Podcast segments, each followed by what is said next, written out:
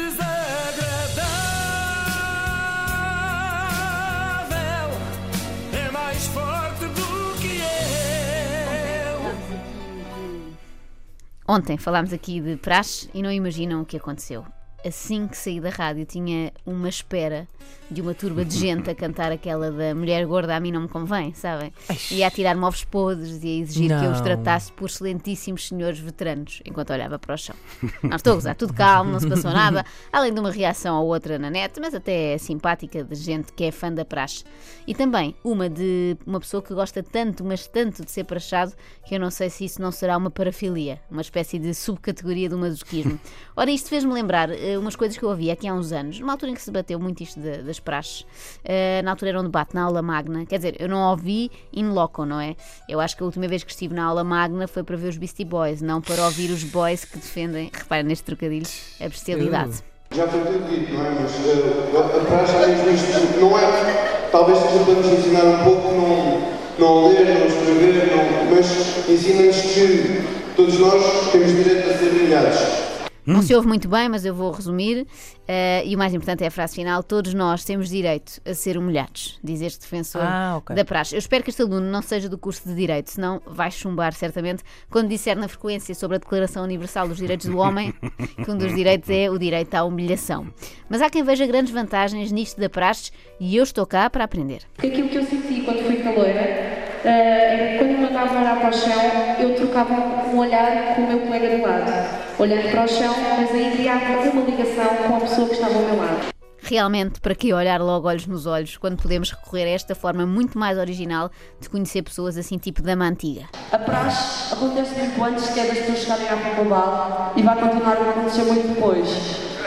Ou seja, eh, o tarde 4, o comer coisas que não gostamos. A praxe é vida, isso acontece na vida. A vida é dura. A praxe é vida. Palmas. Na vida, portanto, vamos estar de quatro e a comer coisas das quais não gostamos. Eu não sei que vida é que espera ter, minha amiga, mas nunca me aconteceu. Quer dizer, minto. Já houve uma vez que tive de comer vieiras sem gostar. Vieiras, não gostas fui- de não vieiras? gosto, não gosto, confesso. Não Isso me é ofereçam é isso. Por causa do Porto é.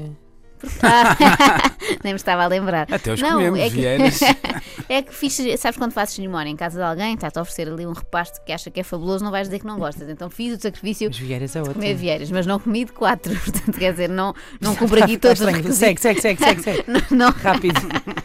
não Rápido. cumpri aqui os requisitos que esta menina antevê no seu futuro. Comer coisas que não gosta e andar de quatro. Bom, mas eh, tenho aqui um, um resumo.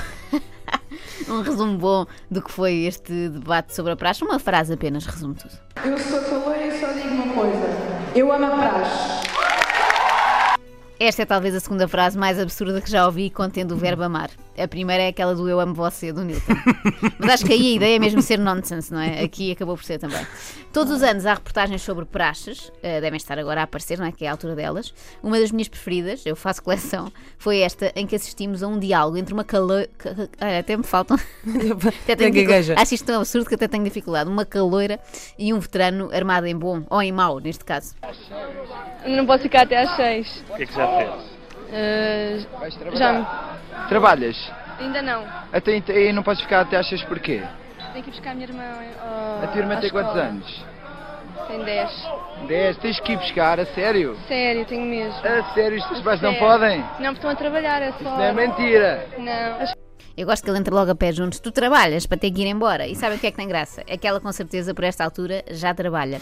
E ele ainda está na faculdade, a É ver se acumula matrículas suficientes para ser duque, não é? Bem, este tema da praxe faz-me lembrar um mítico prós e contras, em que uma estudante da Comissão de Praxe fez revelações bombásticas. Venho hoje trazer uma, uma novidade a público que nunca devem ter ouvido falar, que é existem praxes entre jornalistas. Entre, entre outras, uma delas é eh, obrigarem o estagiário a beber um cálice de absinto puro, com os outros colegas jornalistas, no bar do local onde trabalham. Eu estou chocada. Estou chocada com os nossos colegas jornalistas e temos mueles aqui foi um caso. foram foi um incapazes caso- de alguma vez nos oferecer um copinho que seja. A ti ofereceram, Inês? Nada, nada, nada. E a ti, Luís? Só a Ana Marco. Ela, eles, eles trouxeram quatro, mas ela bebeu todos e não nos disse nada, não é? E nós bem precisávamos. A meia da manhã, o que vai bem é um bocadinho de turjona. Eu sou, por acaso, sou estudante do mestrado integrado em Ciências Farmacêuticas E o absinto, para além da elevada taxa de álcool, contém com os efeitos nefastos para nefastos para o organismo que sabemos que tem, ahm, tem também uma substância na sua composição que se chama tujona, que provoca o, o bloqueio de neurotransmissores. E onde viu essa praxe? E por isso, Onde, onde, é que se não passa posso essa revelar praxe? as minhas fontes, mas garanto-lhe que é verdade.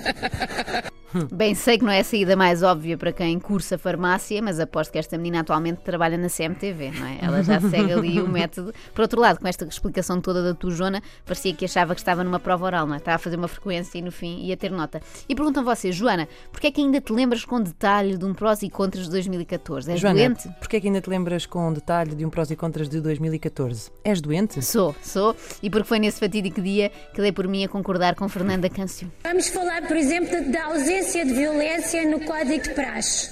Artigo 137. Quando o que estiver debaixo de trupe se recusar a receber a sanção que a praxe determina. Eu não vou entrar nessa discussão. desculpe. Democracia, meus queridos, vá, então. Se bem que aqui o meu coração balança, porque me irritam tantas pessoas que pracham como as pessoas que chamam meus queridos aos outros num debate. Pronto, meus queridos, agora tenho de ir amanhã a mais, viram? É enervante, não É é? muito enervante.